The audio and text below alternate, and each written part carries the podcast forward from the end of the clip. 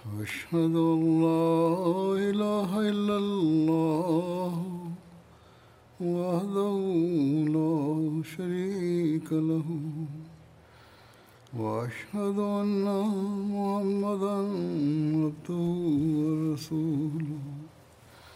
أما بعد فأعوذ بالله من الشيطان الرجيم. بسم الله الرحمن الرحيم. الحمد لله رب العالمين. الرحمن الرحيم. مالك يوم الدين. إياك نعبد وإياك نستعين.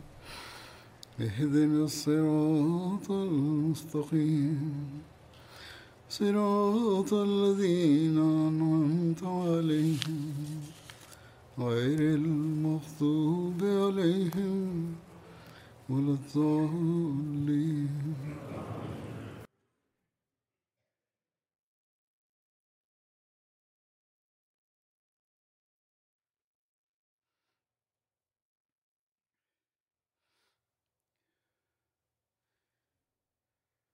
J'avais évoqué les préparatifs de guerre des mécréants de la Mecque. Voici des détails supplémentaires à ce propos.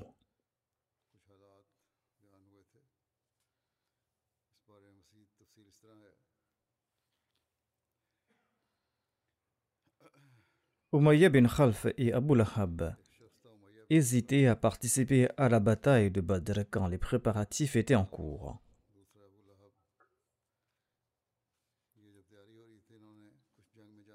Selon les récits, les chefs koraïchites incitaient tout le monde à participer à cette bataille.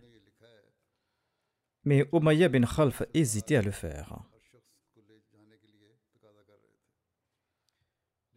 Okba bin Abi Mu'it, un des chefs de la Mecque, s'est rendu chez Umayya.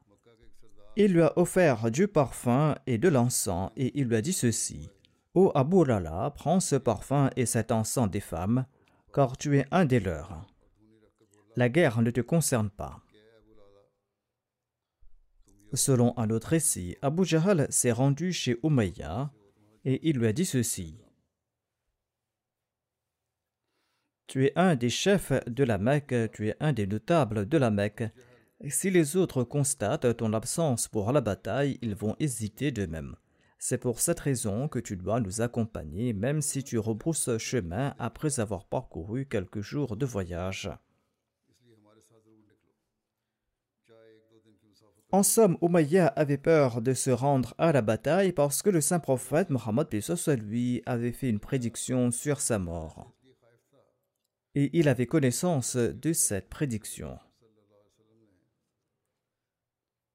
Le recueil d'Al-Bukhari présente un récit d'Abdullah bin Masoud, selon lequel Sa'ad bin Mu'adh est parti à la Mecque avec l'intention d'accomplir l'Umrah. Il s'est rendu chez Umayya bin Khalfa.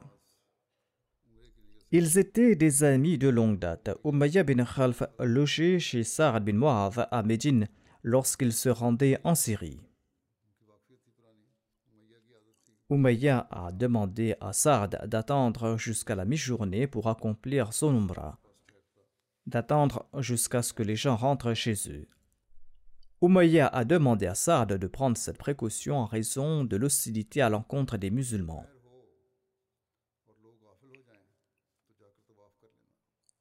Pendant que Saad faisait à la tawaf de la Kaaba durant la mi-journée, Abu Jahl est passé par là. Et il a demandé qui fait la tawaf de la Kaaba. Saad s'est présenté. Abu Jahl lui a demandé Crois-tu pouvoir accomplir la tawaf de la Kaaba en paix tandis que vous avez accordé la protection à Mohammed et à ses compagnons? Saad a répondu Certainement. Sur ce, ils ont commencé à s'insulter. Abu Jahl lui a demandé comment il osait faire la tawaf de la Kaaba quand il avait accordé la protection au saint prophète Mohammed lui. Saad a répondu Oui, je lui ai accordé la protection et j'accomplirai de même la tawaf. Et ils se sont insultés. Umayya a dit à Saad Ô Saad, ne hausse pas le ton devant Abu al-Hikam, c'est-à-dire devant Abu Jahal. Ne hausse pas le ton devant lui, car il est le chef du peuple de la vallée. Saad a répliqué à Abu Jahal Par Dieu, si vous m'empêchez d'accomplir la tawaf de la Kaaba, je prendrai des mesures encore plus graves à votre encontre. Je bloquerai votre route commerciale menant vers la Syrie. Abdullah bin Masoud relate Umayya implorait Saad de baisser le ton devant Abu Jahal et il tentait de le retenir. Saad s'est mis en colère et il a dit à Umayya Ne t'immisce pas dans notre affaire et cesse de soutenir Abu Jahal. J'ai entendu le saint prophète Mohammed lui dire qu'il te tuera c'est-à-dire qu'il a fait une prophétie sur ta mort. Selon un autre récit, il est dit que ce sont les compagnons du saint prophète Mohammed à lui qui te tueront. Umayya s'est exclamé Ma mort. Saad de répondre oui. Umayya a demandé à la Mecque. Saad a répondu Je l'ignore. En entendant cela, Umayya a déclaré par Allah, Mohammed ne mange jamais. Il est retourné chez sa femme et il lui a dit ceci. Sais-tu ce que mon frère de Yathrib m'a dit? Qu'a-t-il dit? A demandé sa femme. Il m'a dit que Mohammed a affirmé qu'il me tuera. Sa femme a commenté Par Allah, Mohammed ne mange jamais.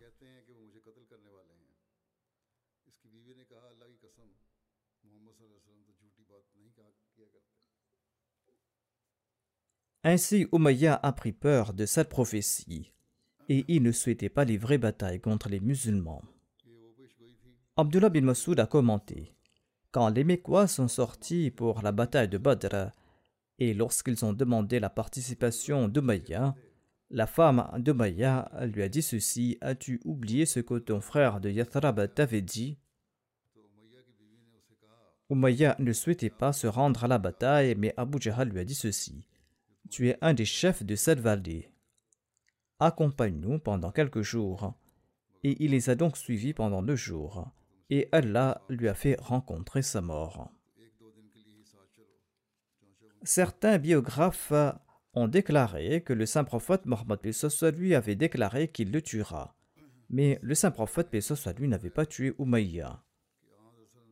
Les exégètes expliquent que cet énoncé signifie que le saint prophète, paix lui, sera la cause de sa mort. Car le saint prophète Mohammed, paix lui, avait tué uniquement Ubay bin Khalfa, le frère de Maya, et personne d'autre. Il l'avait tué lors de la bataille d'Uhud.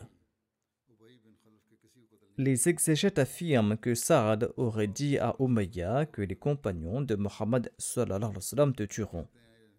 En effet, comme expliqué plus haut, les récits affirment que le saint prophète Mohammed soit lui ou ses compagnons tueront Umayya.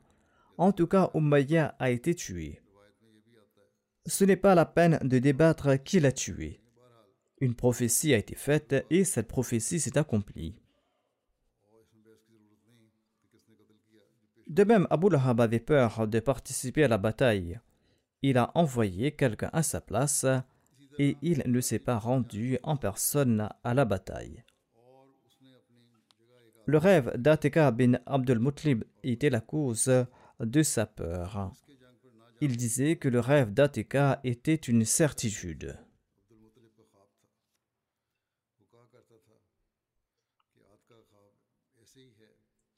Hazrat Mizabashir Ahmad Sab explique Deux individus hésitaient à participer à la bataille. Abu Lahab et Umayya bin Khalfa. Or, leur hésitation n'était pas due à une quelconque sympathie pour les musulmans. Abu Lahab avait pris peur suite au rêve de sa sœur Atika bin Abdel Mutlib, rêve qu'elle avait vu trois jours avant l'arrivée de Damdam et qui indiquait la destruction des Korachites.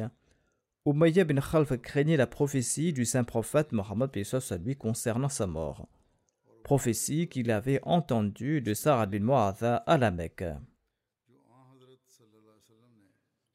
Or, on craignait que si ces deux chefs renommés étaient restés en arrière, cela aurait un effet négatif sur les masses mécréantes. C'est pour cette raison que les autres chefs des Korachites ont attisé leur passion et leur sens de l'honneur, et ils les ont finalement contraints à participer à la bataille. Umayya s'est présenté en personne et Abu Lahab, quant à lui, a payé une grosse somme à quelqu'un pour qu'il y participe à sa place. Ainsi, après une préparation de trois jours, une armée de plus de mille guerriers intrépides s'est apprêtée à quitter la Mecque. Cette armée était encore à la Mecque quand quelques chefs koraïchites se sont dit que les relations entre les habitants de la Mecque et les Banu Bakr, qui étaient une branche des Banu Kinana, n'étant pas favorables, il y avait un risque que les Banu Bakr profitent de l'absence de l'armée de la Mecque pour attaquer la ville.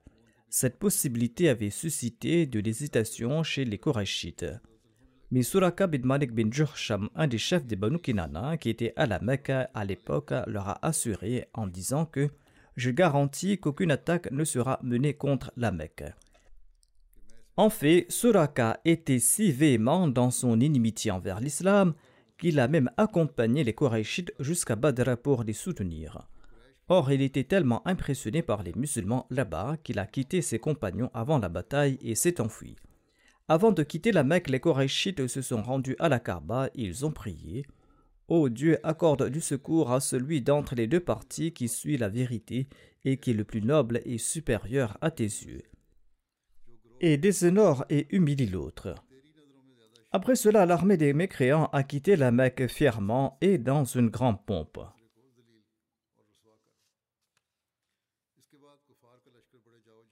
Ils avaient prié pour leur propre destruction. Au début, l'armée mécoise comptait 1300 guerriers.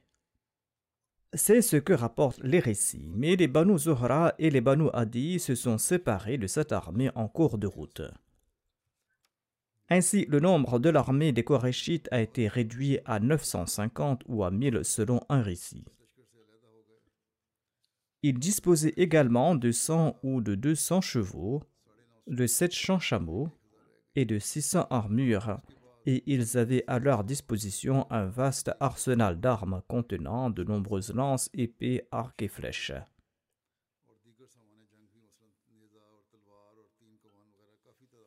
On trouve mention également d'un rêve de Juhaim bin Salt sur la mort des chefs korachites. Les korachites ont quitté la Mecque et ils sont arrivés à Djurfa, qui est situé à environ 131 km de la Mecque dans la direction de Médine. Juhaim bin Salt a relaté aux gens. Il a déclaré que j'ai rêvé qu'un cavalier s'est approché à cheval. Il était accompagné d'un chameau. Et il disait que Utba bin Rabia a été tué. Shaiba bin Rabia a été tué. Abul Hakam bin Hisham, c'est-à-dire Abu Jahal, a été tué. Umayya bin Khalfa a aussi été tué.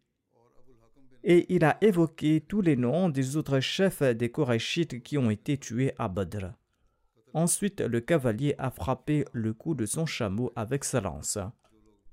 Et dans ce rêve, le sang de ce chameau a pénétré dans toutes les tentes de notre armée. Quand Abu Jahal a entendu ce rêve, il a déclaré sur un ton moqueur et colérique Un autre prophète est né chez les Banu Mutlib. Si nous nous battons demain, on saura qui sera tué.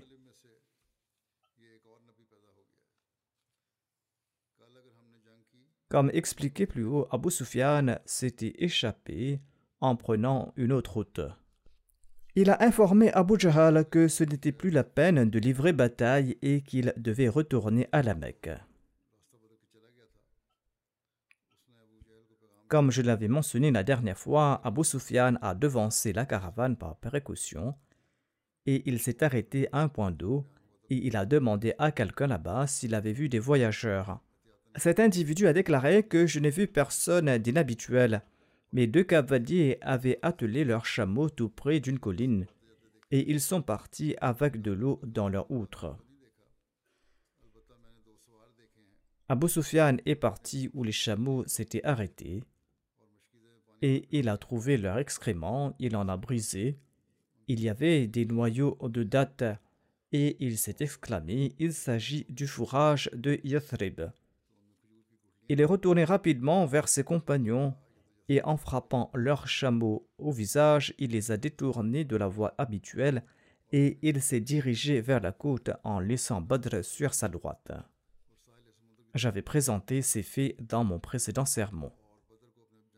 Quand Abu Sufyan était sûr et certain qu'il avait sécurisé sa caravane, il a envoyé le message suivant aux Korachites que vous étiez sortis pour sauver votre caravane, vos hommes et vos marchandises. Allah les a sauvés, vous devez donc retourner. Mais en entendant le message, Abu Sufyan, Abu Jahal a déclaré par Dieu Nous n'allons pas retourner avant d'avoir atteint Badr. Badr était le site d'une des foires des Arabes où ils organisaient un marché chaque année. Il a déclaré que nous allons demeurer à Badr pour trois jours, nous allons abattre des chameaux là-bas, nous allons nourrir les autres, nous allons leur offrir du vin, nos danseuses vont chanter devant nous. Tous les Arabes entendront parler de nous, de notre voyage et de notre armée, et ils auront toujours peur de nous. Donc avançons. Il a insisté qu'il fallait partir là-bas avec l'armée afin d'impressionner les autres.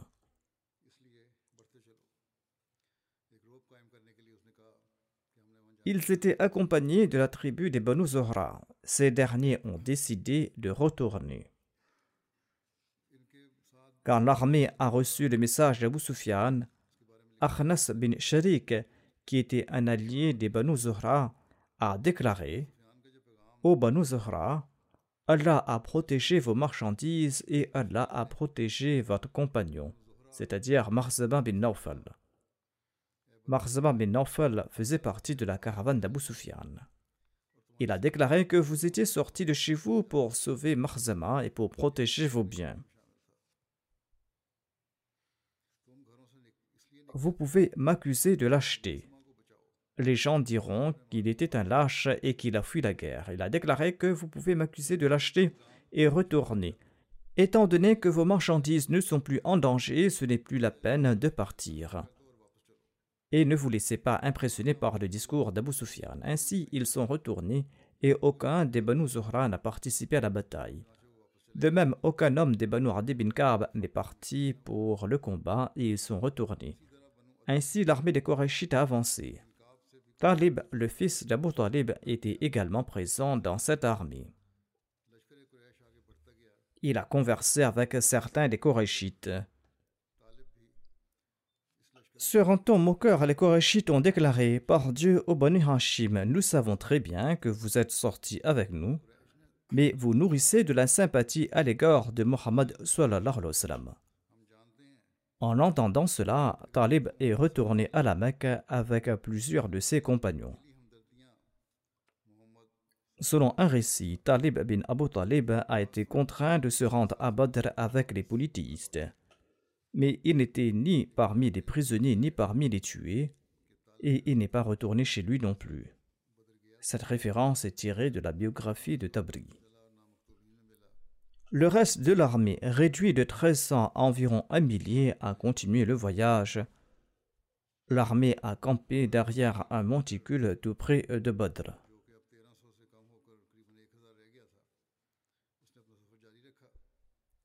Voici les détails sur le départ du saint prophète Mohammed lui de Médine et le nombre de l'armée musulmane.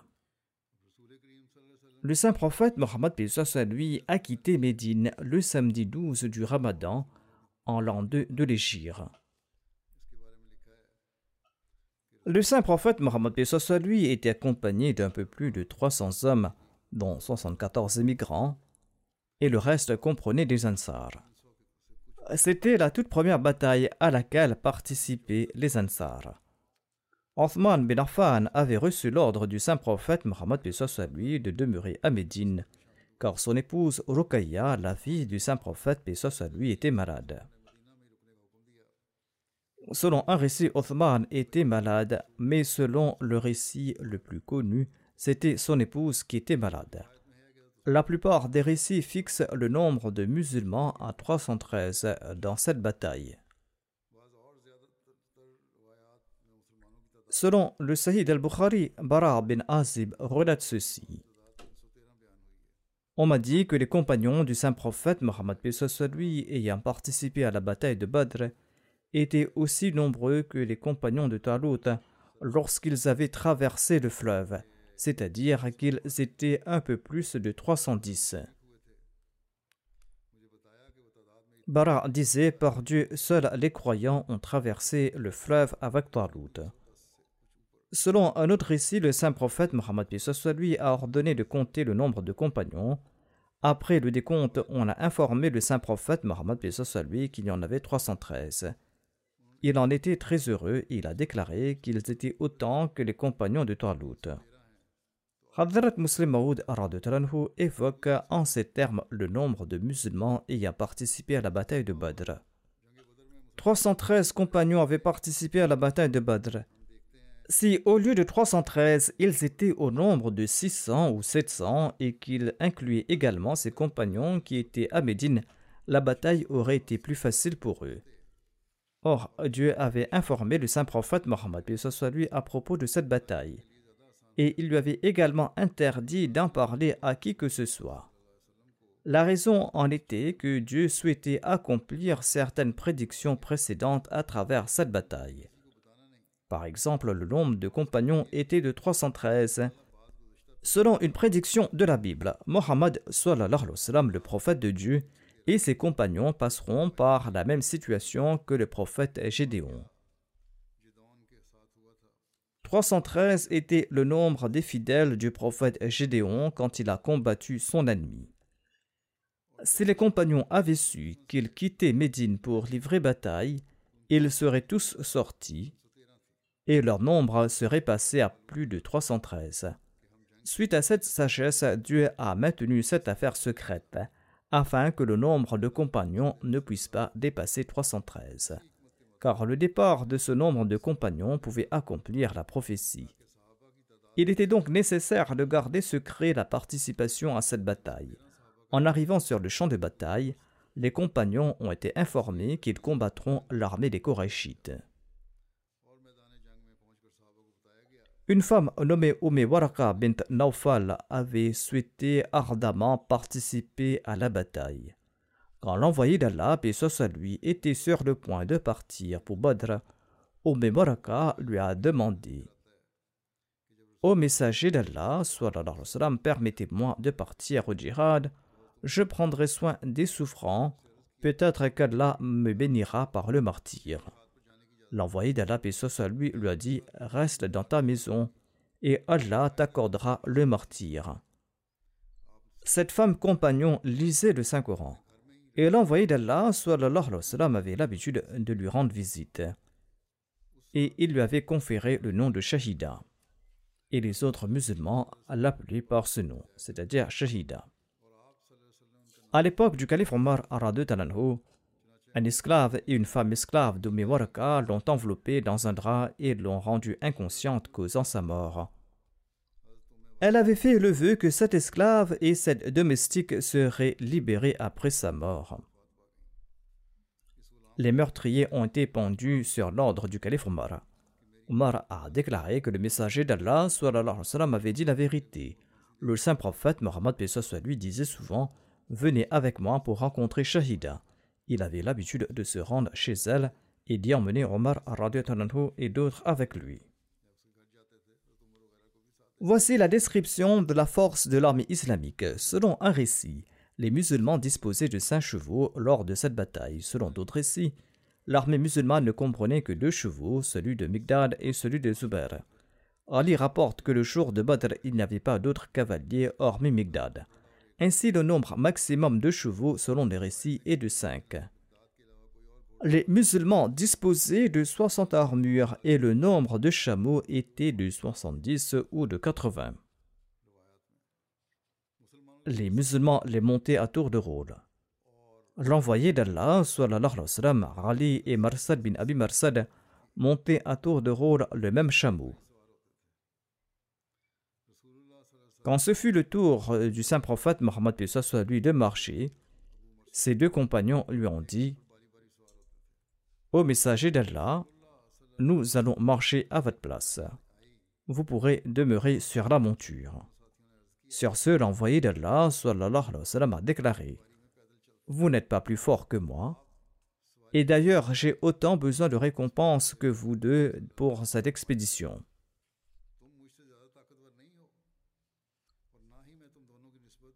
L'envoyé d'Allah, paix lui, a également prié pour ses compagnons.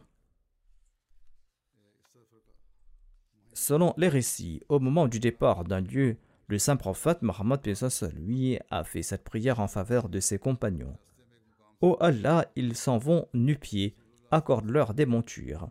Ils n'ont rien apporté, accorde-leur des vêtements. Ils sont affamés, nourris-les. Ils sont pauvres, enrichis-les de ta grâce. Cette prière a été exaucée. Parmi ceux qui revenaient de la bataille de Badr, celui qui avait besoin d'une monture en trouva un chameau ou deux. De même, ceux qui n'avaient pas de vêtements en ont reçu.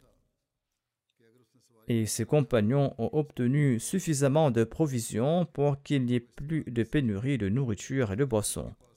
De même, le rançonnement des prisonniers de guerre était si fructueux que chaque famille est devenue riche.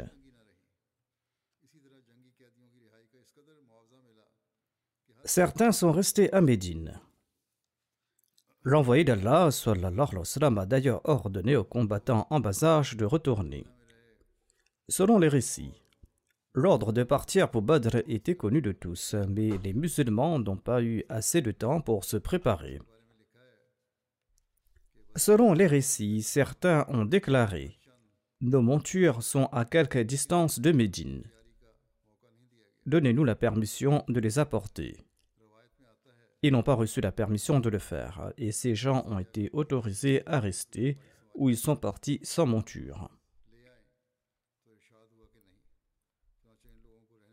Il y avait certes une invitation générale, mais il y avait quand même des restrictions. Et le saint prophète Mohammed soit lui n'a pas donné du temps à quiconque la possibilité de se préparer afin que les gens ne soient pas trop préparés. En tout cas, il y avait certaines personnes sincères qui ont reçu la permission de rester en arrière, à l'instar de Rothman. De même, la mère d'Abu Umama bin Tharlaba était malade, mais il a décidé de partir pour la bataille. L'envoyé d'Allah, et lui, lui a ordonné de rester avec sa mère malade. Et quand l'envoyé d'Allah, et lui, est revenu de Badr, sa mère était décédée. Il s'est rendu sur sa tombe et il a prié pour elle. Saad bin Ubada préparait les gens avec beaucoup d'enthousiasme pour l'expédition. Il a été mordu par un serpent et il est resté à Médine. De même, le saint prophète Mohammed lui s'est arrêté à un endroit en cours de route et il a demandé aux combattants en bas âge de repartir. Parmi eux se trouvait Omar bin Abi Lorsqu'il a entendu l'ordre que les enfants devaient retourner, il s'est mis à pleurer. Sur quoi l'envoyé d'Allah, et à lui, lui a permis de participer à la bataille. Ainsi donc, il a participé à la bataille et il est tombé un martyr. Parmi les jeunes combattants qui ont été renvoyés figuraient Oussama bin Zaid, Rafi bin Khadij, Bara bin Azib, Usaid bin Zuhair, Zaid bin Arqam et Zaid bin Thabit. Le Muslim Maoud déclare Aujourd'hui, les gens cherchent des excuses et présentent des prétextes pour éviter des sacrifices en faveur de l'islam et de la foi. Quand vient le moment, ils disent qu'ils font face à telle difficulté ou qu'ils sont confrontés à tel obstacle. Mais grâce au pouvoir sanctifiant du saint prophète Mohammed lui, les musulmans étaient imbus d'un tel esprit de sacrifice que non seulement les hommes et les femmes adultes, même les enfants étaient imbus de cet esprit de sacrifice. À l'occasion de la bataille de Badr, le saint prophète Mohammed lui avait invité des compagnons afin qu'ils choisissent ceux qui sont aptes au combat. Les compagnons relatent qu'un jeune garçon s'est tenu debout parmi les autres, dans l'excitation qu'il avait l'opportunité de sacrifier sa vie pour le bien de l'islam. Mais il était de courte taille comparé aux autres, et il risquait de ne pas être choisi parmi les combattants. Et il s'est tenu sur la pointe des pieds, et il a soulevé ses talons pour paraître plus grand. Et il se gonflait la poitrine pour ne pas être considéré comme faible. L'envoyé d'Allah a déclaré qu'aucun garçon de moins de 15 ans ne sera enrôlé dans l'armée. Quand l'envoyé d'Allah, et soit lui, est passé à côté de lui, il a dit que c'est un enfant qui lui a demandé de se lever. Retirez-le. Si pareil événement se produit aujourd'hui, peut-être qu'un tel enfant aurait sauté de joie en disant que j'ai été sauvé. Et quand cet enfant a été écarté, il a tellement pleuré que l'envoyé d'Allah, et lui, a ressenti de la compassion et il a déclaré On va le prendre. Voici les détails sur celui que le saint prophète Mohammed lui avait nommé émir de Médine en son absence. En partant, seul le saint prophète Mohammed lui avait nommé Abdullah bin Umm Martoum le chef de Médine. Mais quand le saint prophète lui est arrivé à Rauha, qui est situé à environ 58 km de Médine, il a envoyé Abu Lubaba bin Abdil Munzir pour le remplacer. Étant donné que Abdullah bin Umm Martoum était aveugle, et que l'arrivée de l'armée koraïchite exigeait une administration efficace. Ainsi donc, le saint prophète Mohammed lui a déclaré qu'Abdullah bin Umm Martoum officiera en tant qu'imam de la Salah et qu'Abu Lubaba bin Abdel Munzir sera quant à lui responsable de l'administration. Le saint prophète Mohammed lui a choisi Asim bin Adi comme le chef de la partie haute de Médine et de Kuba. Voici les détails au sujet du drapeau de l'armée islamique. L'envoyé d'Allah avait confié le drapeau de l'armée islamique à Moussa bin Omer. Ce drapeau était de couleur blanche. Il y avait aussi deux drapeaux noirs, dont l'un était porté par Ali, qui s'appelait Uqab. Ce drapeau a été fabriqué à partir du voile d'Aïcha de Talanra. Et l'autre drapeau était tenu par un compagnon Ansari. Selon un récit, l'armée islamique disposait de trois drapeaux. Le drapeau des émigrants était détenu par Moussa bin Omer. Hubayb bin Munzir portait le drapeau de la tribu Khazraj et Sa'ad bin Mu'adh portait le drapeau de la tribu Aus.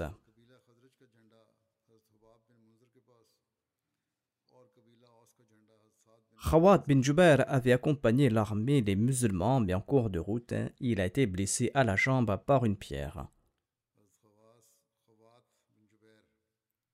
Il était incapable de marcher en raison du saignement. Il est donc retourné à Médine. L'envoyé d'Allah, paix soit lui, lui a réservé une part du butin. Selon certains érudits, il avait participé à la bataille de Badr, mais selon un récit authentique, il était retourné à Médine. Le saint prophète Mohammed lui avait refusé l'aide des polythéistes. Un certain Habib bin Youssaf de Médine était un homme très fort et courageux. Il appartenait à la tribu Khazraj et il n'avait pas embrassé l'islam jusqu'à la bataille de Badr. Il avait accompagné sa tribu Khazraj et il espérait obtenir du butin si les musulmans gagnaient la bataille. Les musulmans étaient très heureux qu'il participe également à la bataille. Mais le saint prophète Mohammed lui a déclaré que seul celui qui appartient à notre religion ira en bataille avec nous. Selon un récit, il lui a dit Retourne à Médine. Nous ne souhaitons pas prendre l'aide des politistes. Habib bin Yusuf est venu voir le saint prophète, paix soit une deuxième fois. Mais le saint prophète Mohammed, paix soit l'a renvoyé de nouveau. Il est venu pour une troisième fois et l'envoyé d'Allah, paix soit lui, lui a demandé Crois-tu en Allah et en son messager? Il a répondu oui. Après cela, il est devenu musulman et il s'est battu courageusement. On trouve également mention de la chasse cerf par Saad au cours de ce voyage. À un endroit en cours de route, le saint prophète Mohammed lui a dit à Saad bin Abi Waqas Ô Saad, vois le cerf là-bas et vise-le d'une flèche. Il a vu un cerf en cours de route. L'envoyé d'Allah s'est levé, et il a placé son menton entre l'épaule et l'oreille de Saad. Et il lui a dit Lance une flèche. Ô Allah, fais en sorte que la flèche atteigne sa cible. Il a tiré une flèche et elle n'a pas manqué le cerf. Le saint prophète, paix soit lui, a souri. Sarad a couru, il a attrapé le cerf qui vivait encore. Il l'a égorgé et il l'a pris. Ensuite, sur l'ordre du messager d'Allah, la chair a été distribuée parmi les compagnons. L'envoyé d'Allah, soit lui, a continué son voyage. Il est passé par Safra, une vallée verdoyante couverte de palmiers située à une distance d'une étape de Badr. De là, le saint prophète, paix a voulu connaître les mouvements d'Abu Sufyan. Il a envoyé deux hommes à Badr pour obtenir des renseignements à son sujet, et il a continué à avancer avec l'armée jusqu'à traverser une vallée appelée Zafran, qui est située tout près de la vallée de Safra. Ces deux individus envoyés par le saint prophète Mohammed lui pour obtenir des informations sur Abu Sufyan se sont dirigés vers Badr. Là-bas, ils ont arrêté leurs chameaux tout près d'un monticule à côté d'un point d'eau. Ensuite, ils ont pris leur outre et ils ont commencé à les remplir d'eau. Ils ont entendu les voix de deux filles qui venaient vers le point d'eau en se tenant l'une et l'autre. L'une disait à l'autre la caravane viendra demain ou après-demain, je travaillerai pour eux et je te rembourserai. Outre ces filles, un homme était également présent et il a dit Vous dites la vérité.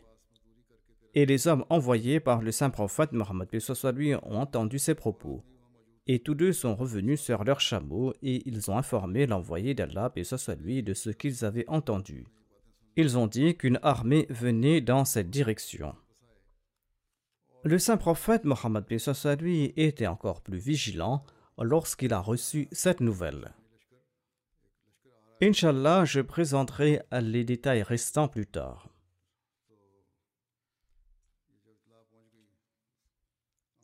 Je souhaite à présent mentionner quelques personnes qui sont décédées récemment. La dépouille d'un des défunts est présente. Il s'agit de la dépouille de Sheikh Ghulam Rahman Sahib du Royaume-Uni. Il est décédé récemment à l'âge de 92 ans. Inna wa inna ilayhi.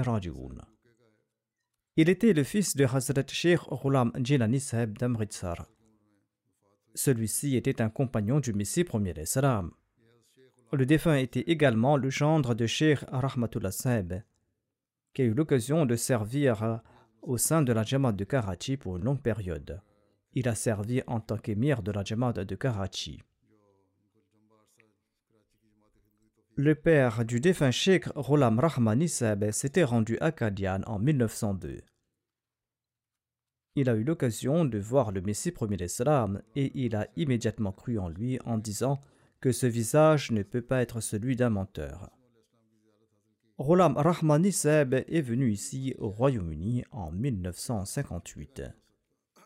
Il a obtenu un diplôme en génie électrique ici. Ensuite, il a travaillé pendant longtemps dans un conseil de recherche médicale au sein d'un hôpital. Il a servi en tant que secrétaire général national pour de nombreuses années et en tant que président de la Jamaat de South Hall pendant plus de dix ans. Il avait fait beaucoup d'efforts auprès de la mairie locale de South Hall pour faire approuver l'ouverture de notre centre à South Hall. Allah a récompensé ses efforts. Et quand le centre a été établi dans une maison, un voisin s'est plaint à l'autorité locale. L'autorité locale a fait le point de la situation et a prévu de fermer ce centre. Mais Rahman Sab a fait de grands efforts et il a présenté le point de vue de la Jamaat à l'administration locale. Et ces efforts ont porté leurs fruits par la grâce d'Allah et la décision a été prise en faveur de la Jamaat. Rahmani Seb a dirigé des cours du dimanche à la Mission House de Southall pendant de nombreuses années. Et il a présenté aux nouvelles générations les enseignements de l'islam et de l'Ahmadiyya. En 1996, il a été nommé secrétaire national du département Mossaya. En 2005, j'avais lancé la campagne pour que 50% des contributeurs au sein de la Jamaat soient des moussis. Il a travaillé très dur pour atteindre cet objectif il a mené des campagnes à cet égard et il a fait informatiser le système dal et il a tout organisé. Le défunt était très régulier dans ses jeûnes, dans ses soirs-là et dans la récitation du Saint-Coran. Il était quelqu'un de bonne humeur, il était circonspect, il était compatissant et sincère. Il entretenait une relation affectueuse avec le califat et il avait eu l'occasion d'accomplir le Hajj. Le défunt était Moussi. Il laisse derrière lui son épouse Jamila Rahmani Sahiba, son fils Khalid Rahmani et une fille nommée Aisha. Il était également le beau-frère du docteur Nassim Rahmatullah Sahib, qui est le responsable du site web Al-Islam. Le missionnaire laïc Tahir Sab écrit ceci Tous les mois, le défunt se rendait à la mosquée Fazal et prenait un reçu après avoir contribué une grosse somme. Je ne le connaissais pas très bien à l'époque, mais ses nobles qualités m'ont influencé. Je l'ai connu davantage en 1990 lorsque j'ai été affecté à Southall en tant que missionnaire. À l'époque, le défunt était le président de la Jamaat de Southall. Il s'occupait de la Mission House comme de sa propre maison. La plupart du temps, il restait à la mission et la nettoyait. L'expansion de la Mission House a eu lieu au cours de son mandat. Il était très poli et il traitait tout le monde avec amour, affection et respect. Il protégeait l'argent de la communauté et il était très altruiste. J'ai moi-même vu ses qualités chez le défunt. Il faisait montre d'une humilité extrême, sa loyauté envers le califat était hors pair. Il débordait de loyauté et il a très peu de gens de cette catégorie, qu'Allah lui accorde son pardon et sa miséricorde, qu'il élève son rang et qu'il permette à ses enfants de perpétuer ses bonnes œuvres et d'adopter ses bonnes qualités. La dépouille du deuxième défunt dont je dirigerai la prière funéraire est absente. La dépouille de Rahmani Seb est présente et Inch'Allah je dirigerai sa prière funéraire après la prière de Jumba. Le premier des défunts dont la dépouille est absente se nomme Tahir Ag Mohammad de Mehdiabad, d'Ori du Burkina Faso. Il est décédé récemment à l'âge de 44 ans. Inna lillahi wa inna ilayhi raji'un. Le missionnaire en charge écrit que le père du défunt avait prêté le serment d'allégeance en 1999, mais celui-ci ne l'avait pas fait. À l'âge de 19 ans, il souffrait de ses pieds et il s'était rendu à Ouagadougou pour se faire soigner. Il a prié à foison durant sa maladie pour qu'Allah le guide sur le droit chemin et de le montrer si l'Ahmadiyya est vrai. Durant sa jeunesse, il souhaitait apprendre davantage à propos de la religion et il implorait également Allah. Au cours de son traitement, il a eu le cœur net en raison de plusieurs rêves. Il est revenu chez lui et il a prêté le serment d'allégeance.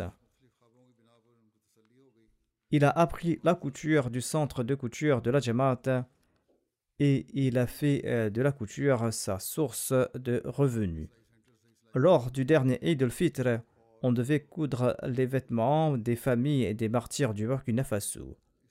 Et aucun tailleur n'était prêt à prendre ce travail. Rana Farouk Saheb, le missionnaire de là-bas, lui a demandé s'il pouvait le faire.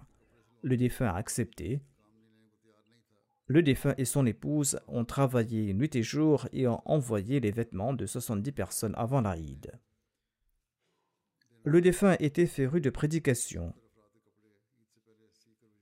et ses propos étaient très profonds. Bien qu'il n'avait pas fait de grandes études, il parlait très bien le français. Sa jambe a été amputée au-dessus du genou en raison d'un cancer. Quelques jours de cela, sa maladie est apparue de nouveau la partie où la jambe a été amputée s'est enflée. Toutes les routes sont fermées en raison de la situation précaire du pays. Il n'a pas pu se rendre à l'hôpital principal de Ouagadougou pour se faire traiter. Il s'est fait soigner dans un hôpital local. Il y est resté quelques jours avant de rendre l'âme. Il était passionné de tablir depuis qu'il était devenu Ahmadi il cherchait tout le temps des moyens pour prêcher le message de l'Ahmadiyya. Il avait acheté un smartphone. Il avait demandé à l'imam Al-Hajj Ibrahim Bidiga d'y enregistrer des messages et de les envoyer aux autres. C'est ainsi qu'il faisait le tablir et il couvrait aussi toutes les dépenses à cet égard. Il laisse derrière lui deux épouses, cinq fils et des filles. Qu'Allah leur accorde la patience et le courage et qu'il leur permette de perpétuer ses bonnes œuvres et qu'il élève le rang du défunt. Le prochain défunt se nomme Khaja Daoud Zahab. Il est décédé le 25 mai dernier à l'âge de 80 ans. Inna lillahi wa inna ilayhi raji'un.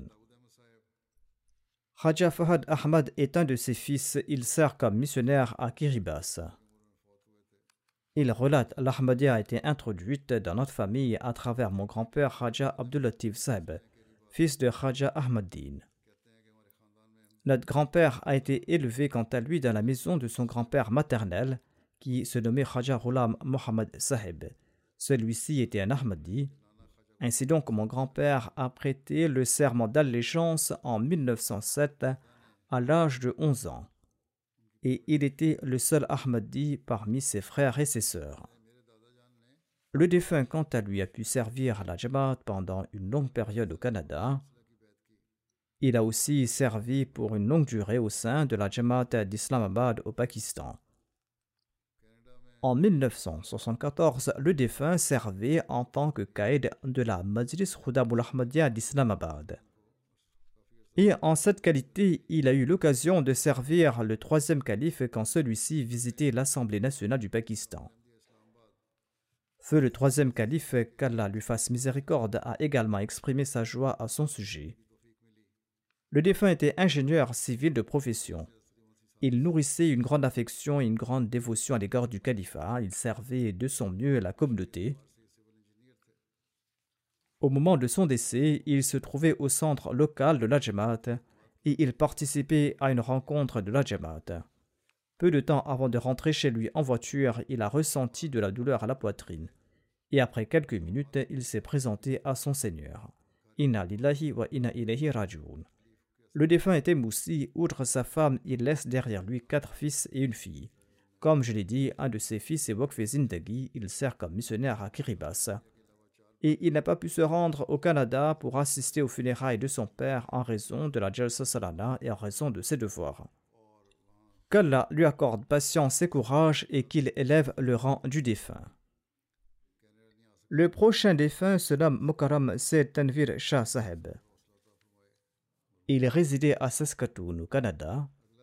Il est décédé récemment au Paraguay, où il s'était rendu pour servir sous l'égide du plan Wakferzi.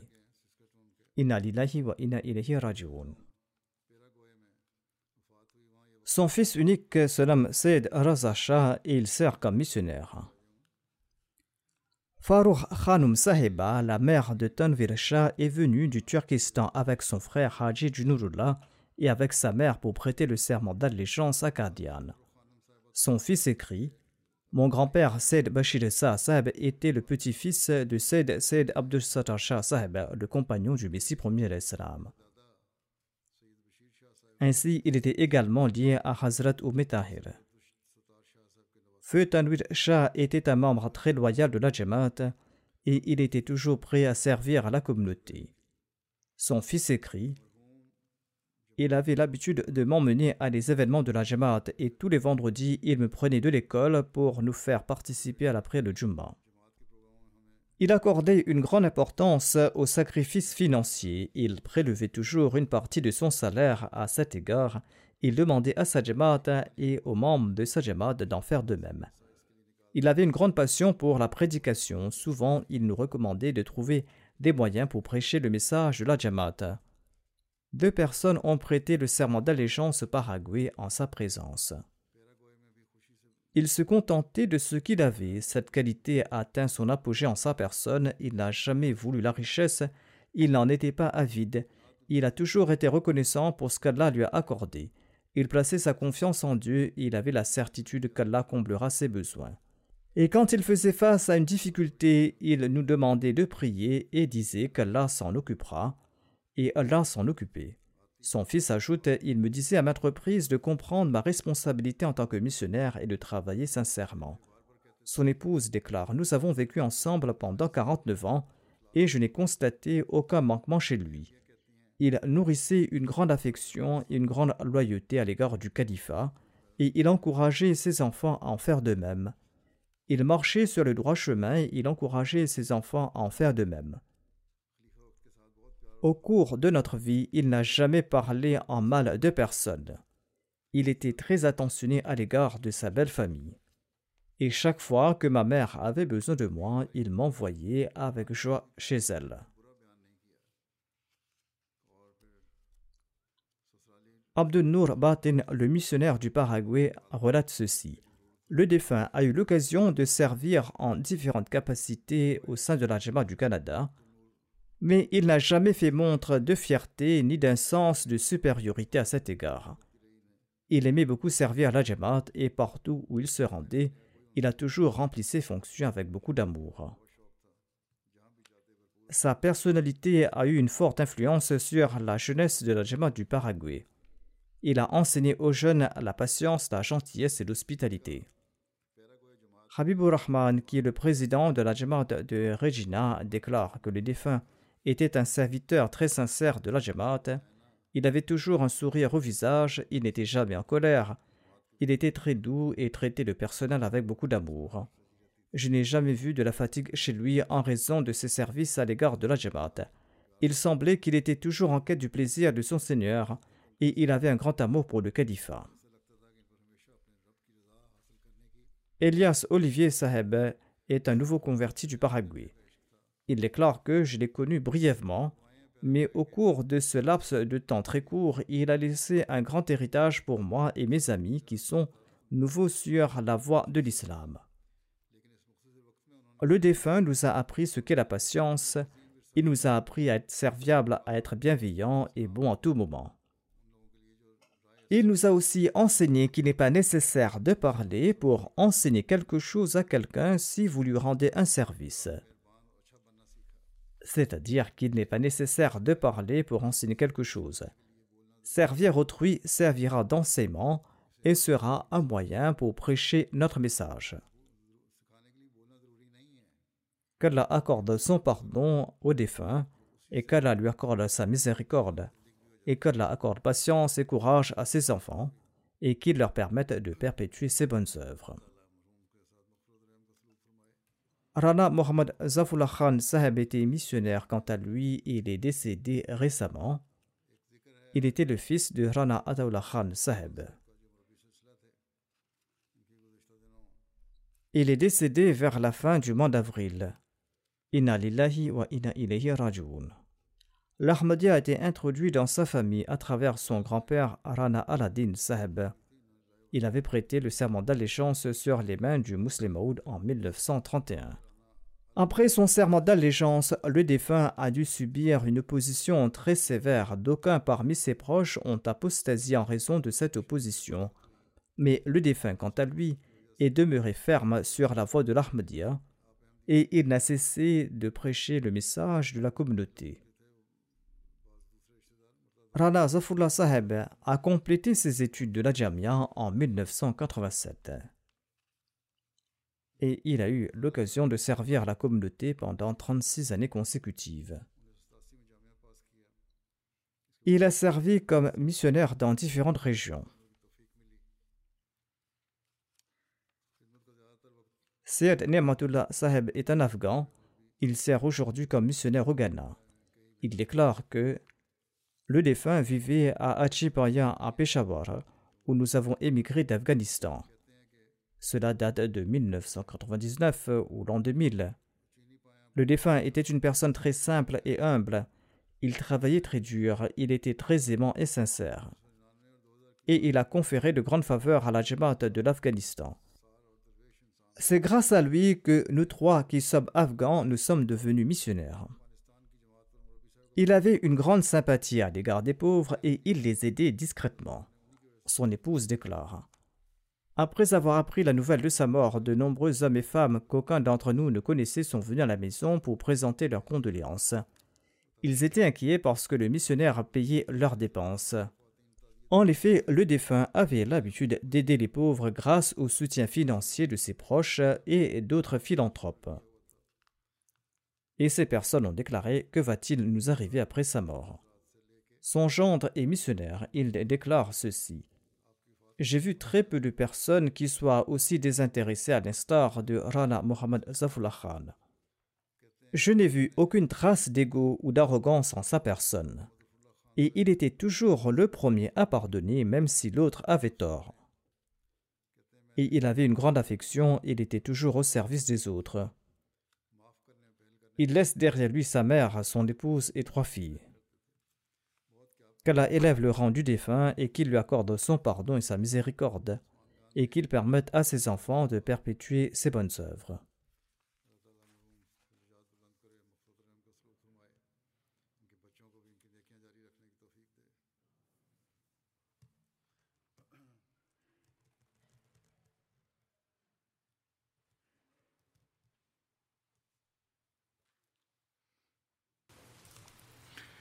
الحمد لله الحمد لله نحمده ونستعينه ونستغفره ونؤمن به ونتوكل عليه ونعوذ بالله من شرور أنفسنا ومن سيئات أعمالنا.